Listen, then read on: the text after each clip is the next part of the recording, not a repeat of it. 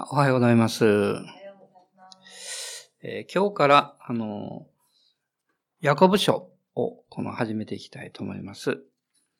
えー、最初に、えー、ヤコブの手紙の一章の、えー、一節から四節まで、え、ヤコブの手紙の一章の一節から四節までを、え、まず最初にお読みしましょう。え、ご一緒にどうぞ。はい。神と主イエス・キリストのしもべヤコブが国外に散っている12人の部族へ挨拶を送ります。私の兄弟たち、様々な試練に遭うときは、それをこの上もない喜びと思いなさい。信仰が試されると忍耐が生じるということをあなた方は知っているからです。その忍耐を完全に働かせなさい。そうすれば、あなた方は何一つ欠けたところのない成長を遂げた完全なものとなります。まあ、まず最初に、このヤコブの手紙のこの内容とか背景について、少しお話をしたいと思います。で、このヤコブの手紙から、あとずっと目視録までですね、まあ、7つのまあ、書簡と、まあ、書物があるんですけれども、これをまず、あの行動書簡まあ、行動の手紙というふうにあの呼んでいます。まあ、それは、まあ、手紙の内容が、まあ、特定の人たちに与えられたんではなくて、まあ、クリスチャン全般を対象としている。まあ、そういう性質をあの持っているからなんですね。で、この7つの書物を、まあ、一群として一つこうまとめてですね、最初に扱ったのは、教会の歴史家と言われています、エブセ・ビオスという人物です。まあ3世紀から4世紀にかけてのあの人物ですけども、えそして、えこの書が、まあ、新約聖書の聖典として最終的にその地位を確立したのは、あの4世紀の終わりなんですね。まあ385年のこのヒエロニムスがあのラテン語訳を完成した。それ以後だと言われています。で、ヒエロニモスっていう人は、それまでに、あの、ギリシャ語、ヘブロ語からギリシャ語に翻訳された旧約聖書が、あの、BC の、まあ、3世紀頃ですかね、2世紀から3世紀にできたんですけど、それがラテン語訳されてたんですね。で、それをヒエロニムスは、直接ヘブロ語からラテン語に翻訳したんです。で、その時に多少のいろんな違いが見つかってきてですね、まあ最初はなかなか受け入れられなかったんですけども、やがて、えー、そのラテン語訳が、まあ、カトリックでは、あの、え用いられるように、まあ、なっていくんですね。で、そのヒエロニムスの翻訳以後、えこの新約聖書の聖典として、このヤコブ書が、あの、27巻の中に正式に加えられるようになります。で、宗教改革の後で、まあ、ルターが1522年に、あの、聖書を出版したんですけども、彼はその時に、まあ、使徒的な権威の疑わしい書物、あるいは距離的に、まあ、二義的重要性しか持たないと思われた書を、付録のような形で聖書の一番後につけたんですね。で、目次にもそれを載せなかったんですけども、それらの書物が実は4つあるんです。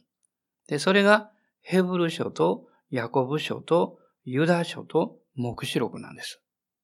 まあ、その中でルターは、このヤコブの手紙の序文の中でですね、あの、書いている、まあ、説明の言葉があまりにも有名なんですけども、まあ、ヤコブの手紙は軽い藁の手紙であると。えー、なぜなら、これは福音的性格を何ら持っていないからである。というふうに、まあ、彼は書いたんですね。でも決して彼は、ヤコブ書があの聖書ではないというふうに否定したわけではないんです。まあ、当時のこのローマカトリック教会とのこの信仰の戦いの真っ最中にあったんですね。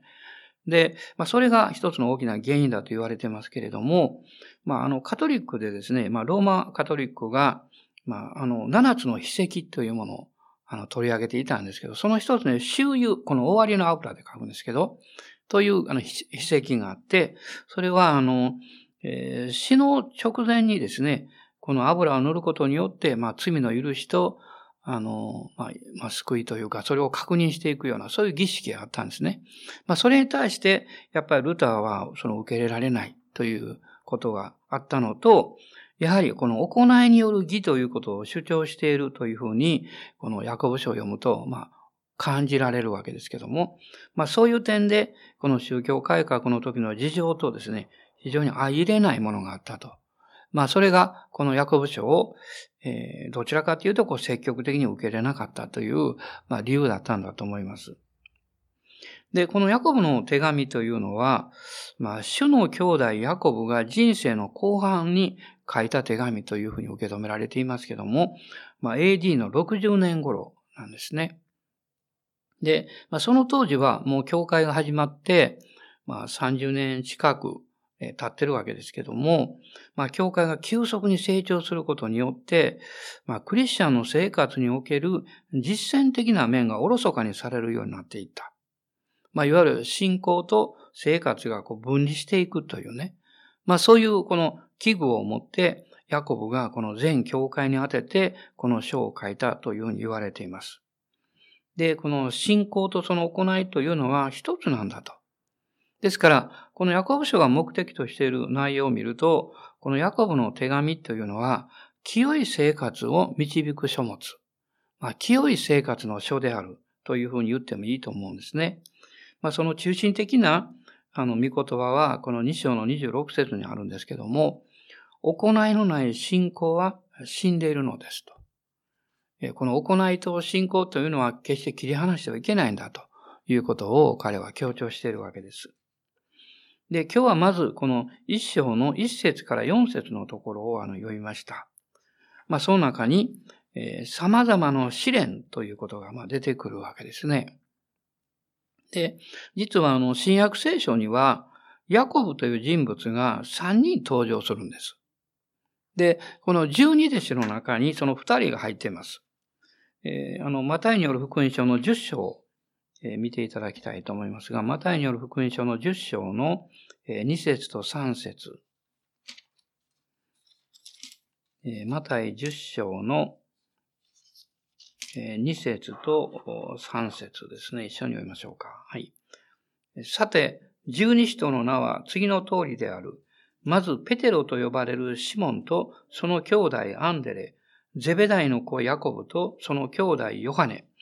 ピリポとバルトロマイ、トマスと主税人マタイ、アルパヨの子ヤコブとタダイ。まあ、と、熱心党員シモンとイエスを裏切ったイスカリオテユダが出てくるんですけど、まあ、この中にヤコブが二人出てきますね。えまず一人はゼベダイの子、いわゆるヨハネの兄弟です。え、まあ、このヤコブが、あの、まあ、ステパノについて、えー、この教会が、の中のこう最初の殉教者に、まあ、なったというふうに聖書が書いてるんですけども、それから、アルパヨの子ヤコブ。あの、別のところでは小ヤコブというふうにもあの呼んでいます。で、三人目が、えー、主の兄弟、正義のヤコブというふうに言われてますが、この本書を記した、えー、ヤコブです。で、彼は、まあ、イエス様がお生まれになった後で、ヨセフとマリアを通して生まれた、あの、兄弟の一人なんですけども、最初はこのヤコブはですね、あの、まあ、お兄さんにあたるイエス様が救い主であるということは信じられなかった。あの、マルコによる福音書の3章の21節を読みたいと思います。マルコの3の21です。3章の21節 えー、どうぞ。イエスの身内の者たちが聞いて、イエスを連れ戻しに出てきた。気が狂ったのだという人たちがいたからである。まあそうでしょうね。まさか兄が救い主だなんてね、これはね、信じられない。まあもちろん、両親の、あの、よ、あの、ヨセフとマリアは分かってるんですけどね。で、もう一箇所。ヨハネによる福音書の7章の5節ヨハネ7の5です。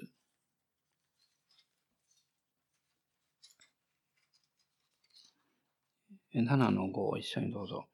兄弟たちもイエスを信じていなかったのである。これはっきり書いてます。まあ、聖書を見るとですね、そういうことがこう正直に書かれてるっていうところはやっぱり聖書だなと、本当に思うんですね。なんかあの、隠さないっていうんですかね。で、このまあ、主の兄弟にあたるヤコブ、またユダもそうですけど、あの、えー、後に、えー、素晴らしい主の弟子になるわけですね。で、このヤコブは十二使徒ではなかったんですけれども、このエルサレム教会の重要な指導者になります。まあ彼は祈りの器としても非常に有名なんですけど、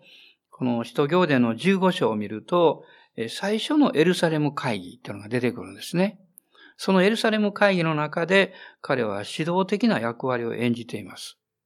まあいろいろこの違法人がイエス様を信じて、救われるだけだったらいいのかっていう問題が起こってきて、まあ、そこでバルナバとパウロがエルサレムを訪問して、あの、会議が始まるんですけど、もうその最後に、まあ、決定の結論というか、それを話すのはヤコブなんですね。ですから、えー、彼は十二使徒ではなかったですけれども、実質的に教会の指導者としてみんなから尊敬され、また受け入れられていた人物であったと。いうことが、あの、わかるわけです。で、後に彼は、石打ちの刑で殉教します。彼も殉教者になるんですね。で、このヤコブ書の一章の一節をもう一度見たいと思うんですけども、まあ、ここに、神と主イエス・キリストのしもべ、ヤコブ。こういうふうに自分自身を紹介しています。まあ彼は、教会において自分がどういう立場であるかという、そういうまあ肩書きというか、そういうものは全く書いていないんですね。で、一人のクリスチャンとして自己紹介しています。で、このしもべという言葉は、権利を捨てて主人に全く依存し服従するもの。まあ、そういうこの意味を持っているわけです。で、特に、あの、ユダの書簡にも、あの、ユダも主の兄弟でしたけれども、えー、主イエス・キリストのしもべというふうに書いてるんですけど、このヤコブはですね、その前に神と主イエス・キリストのしもべというふうに書いてます。まあ、くっつけると、要するに神のしもべというこの表現なんですね。で、この神のしもべという表現は、ユダヤ教では特別な方法で神に仕えた預言者とか族長を指す言葉であったそうです。まあそれは経験な人で指導的な役割をこの自覚している人の表現というか、私は神のしもべなんですという時に、その人はもう本当に献身的に神に仕えている人、そういうことをこう指していたわけですね。で、彼は特にここで一節の中で、国外に散っている十二の部族へというふうに書いてます。まあ、それは、あの、えー、イスラエルのこの十二部族をあの意識してるんですけども、この十二部族の子孫にあたるユダヤ人クリスチャンたち、このユダヤ人クリスチャンたちが当時もうすでにローマのこの国のあちらこちらにこう離散していたんですね。まあそういう人々を意識して彼はこのことを書いています。えー、そして、えー、2節から4節のところに様々な試練があのあるということを彼は言うわけですね。まあ、書簡の中で、中でですね、もうすぐ最初からこの試練のことが書いてるっていうのは珍しいと思うんですけども、この試練というのは、誘惑というふうにも、あの、内容的に考えられるんだそうですね。つまり試練と誘惑っていうのはくっついてるんですね。試練はしばしば、この誘惑になる場合もあります。で、この第一ペテロの一章の六節を、えー、見たいと思いますが、第一ペテロの一章の六節です。一緒にどうぞ。そういうわけで、あなた方は大いに喜んでいます。今はしばらくの間、様々な試練の中で悲しまなければならないのですが、ね、ペテロもこの試練のことについて、あの、触れているわけです。で、この60年頃というとですね、まだあの、ネロの迫害は起こってないんですね。まあ、ネロの迫害が起こったのは64年です。そして、エルサレムが崩壊したのは70年です。だからその前なんですけども、ここにおける、だから試練というのはですね、ローマが国として迫害をしている試練じゃなくて、クリスチャンとして生きていく中で、この世のと、の中でこう受けていく様々な苦しみ。まあそういう意味がこの強いということをまあ教えられるんですね。ですから、このヤコブはその試練に対して、えー、はっきり言っていますけれども、えー、喜びと思いなさい。えー、まあ、ペテロは、この試練についていろんな種類のことをこの第一ペテロの中で書いてますけれども、でもその試練が来るときに、あなた方は喜びなさいというふうにも同じように言っています。まあそれはなぜかっていうと、実は私たちが受けるキリストにある試練というのは、神様の恵みが豊かに注がれる時でもあるわけですね。その試練の時に神の恵みがより深くわかるわけです。第二コリントの12章の9節まあ非常に有名なパウロの言葉ですけれども、そこを読みたいと思います。第二コリントの12章の9節です。12の9ですね。しかし主は私の恵みはあなたに十分であるというのは私の力は弱さのうちに完全に現れるからであると言われたのです。ですから私はキリストの力が私を覆うためにむしろ大いに喜んで私の弱さを誇りましょう。まあ、ここを見ると、使徒パウロは、えー、弱さを理解したときに、それを知ったときにですね、神の恵みがわかるということを言っています。ということは、この試練は、もうまず私たちの弱さをあらわにするわけです。まあ試練が来るときに、ああ、自分はこんなに信仰がなかったのかと思わされたり、えー、どうしてもっと神様に信頼できないんだろうという経験をするわけですね。でもその時に、その自分を責めたり、あるいは状況を非難したりするんじゃなくて、神様の前に自分の弱さを素直に認める。それを受け入れるときにですね、実はキリストにある恵みというものが大きく注がれているんだということに気がつくわけです。で、そして同時にこの弱さの時というのは、さっき言ったように試練は誘惑と神人へのところがあってですね、この試練が来ると信仰が試されます。信仰が試されるので、ヤコブはこの中で、3節の中でですね、信仰が試されると忍耐が生じるというふうに言っています。つまり、試練は信仰が試され、その結果、忍耐がこの生じてくる。で、この聖書の言ってる忍耐という意味はですね、何か耐えて我慢するという、そういう消極的な意味ではないんですね。そうではなくって、むしろ、この堅実にえ、まあ、確固たる、まあ、信仰に立つという、その積極的な意味なんです。まあ、昔、あの、えー、インドネシアから来られた先生が、あの、確かこの忍耐のことを話しておられたような気するんですね。私の記憶では、インドネシア語では忍耐というのは、じっと我慢することじゃなくてね、その戦いの中でこう一歩一歩前進することなんだって言われたことを非常に心に残っています。ちょうどこの逆風の嵐のような風の中をね、もう飛ばされそうな状態なんだけども、一歩一歩逆に前進していく。まあそれが忍耐の聖書の意味だということをね、教えられるわけです。でもそこには神様の恵みがあるからです。ということは、試練が来るときに信仰が試されて、忍耐が深められていく、強められていくことによって、新たな神様の恵みに導かれていくという経験をするわけです。もう試練がなければ、私たちはもう一歩進んだ、え神様の恵みを経験するということは難しいと思うんですね。まあですから、えこのヤコブはですね、えこの4節の中で、えその忍耐を完全に働かせなさいというふうに言っています。このヤコブにとって、このヤコブのこの書簡の特徴というのは、信仰の実践ということなんです。信仰というものは飾り物ではないんだと。ね。えー、それを実践するんだ。私、昔、あの、えー、まあ、カメラ関係というか、あの、そういう関係の仕事をしてましたけども、まあ、カメラ屋さんのこの店舗管理っていうのがあって、まあ、100件ぐらい店舗管理してたんですよね。で、この近隣の実はカメラ屋さんも月に1回か2回かなで行ってたんです。で、まあ場所は言いませんけど、あるカメラ屋さんが非常にこう、風変わりな人がいましてね、この近くなんですけどね。面白いおじさんでね、非常にこう、あの営業マンが怖がってたんですよ。もうガミガミ言うから。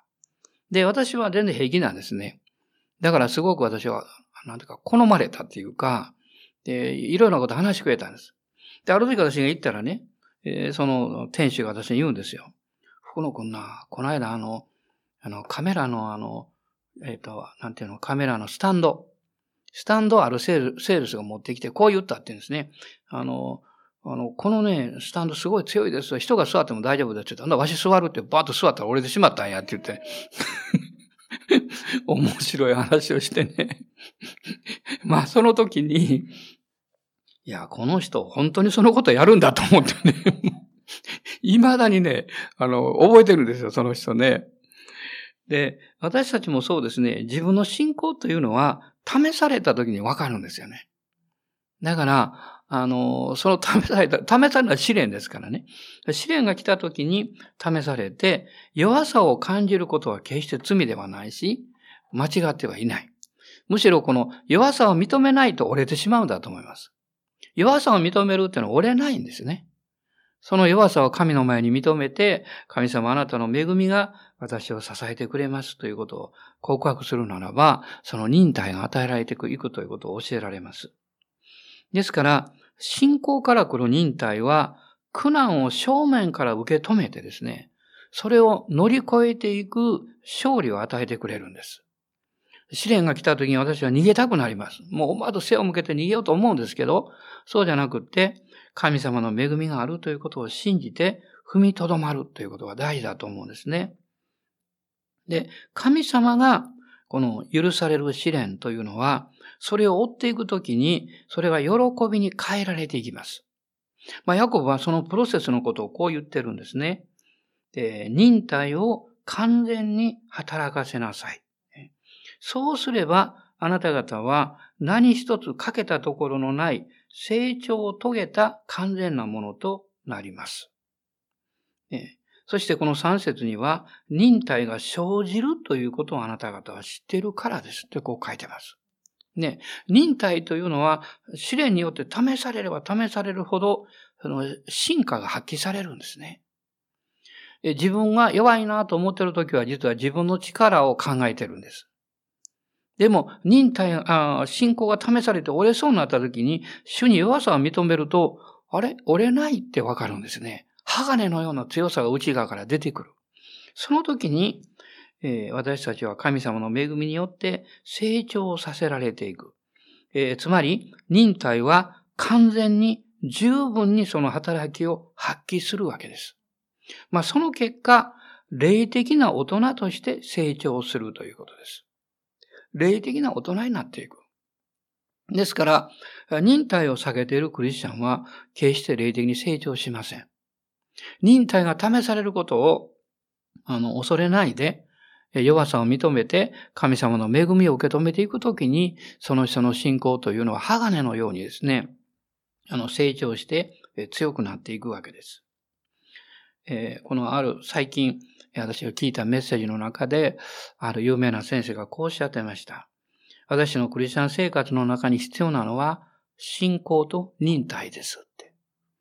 で、私は意外に思ったんです。あの、信仰ともう一つ愛とか希望とか言うのかなと思ったら忍耐とおっしゃったんです。でも、よく考えてみると、実際的にそれが一番必要だと思いました。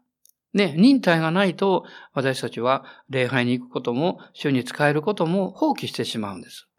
でも忍耐があるとですね、その試練を超えていくことができます。だから信仰と忍耐というのは共に働く。そして共に成長していく。そういうふうに言えるんではないかなと思います。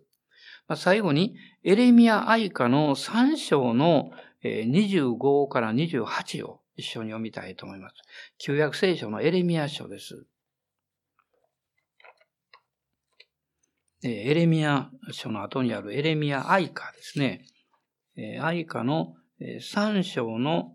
25から28です。ご一緒にどうぞお読みになってください。はい。主は慈しみ深い。主を待ち望む者。主を求める魂に。主の救いを黙って待つのは良い。人が若い時に首輝を追うのは良い。それを追わされたなら、一人黙って座っているが良い。まあ、この中に、人が若い時に首輝を追うのは良い。この若いっていうのは決して年齢だけじゃないと思いますね。むしろまだ霊的に若い。ね。あの、年を取ってから救われた人はまだ霊的に若いわけですから。この霊的に若い時には、神がくださる首輝を追いなさいと。で、それは首輝を追うことによって実は忍耐が訓練される。ね、信仰が与えられる。そして神様の恵みが分かってくる。だから一人黙って座っているがよい。それは、ブツブツ言うなと。他の人にね、つぶやくなと。神様がこれを私に負わせられたんであれば、神が必ず恵みをくださるから、それを追うことができるはずだと信じなさいと。だから、その前にですね、この25節があるわけです。主は慈しみ深い。主を待ち望む者。主を求める魂にとこう書いてます。まあ神様は今朝も慈しみ深い方です。ですから今日どんな試練の中にいたとしても決して諦めないで主を信頼して主を待ち望んで前進していきましょう。アーメン。感謝します。それじゃあ今一緒に主を礼拝します。どうぞお立ち上がりください。主をあがめましょう。アーメン、ハレルヤー、イエス様感謝します。ご一緒に主を礼拝しましょう。アーメン、ハレルヤー、ハレルヤ、アーメン、ハレルヤー、主よ。アーメン、主よあなたは良い方です。アーメン、ハレルヤー、主よ。おイエス様、感謝します。今日もあなたは私たちの主であり、そして恵みを十分にくださる方です。ですからあなたに信頼します。失敗があっても、弱さがあっても、うまくいかないことがあっても、私たちは恐れ、退くことはいたしません。前進します。あなたに信頼して前向きに歩いていきます。アーメン。感謝します。イエス・キリストの皆によって祝福します。アーメン。アーメン。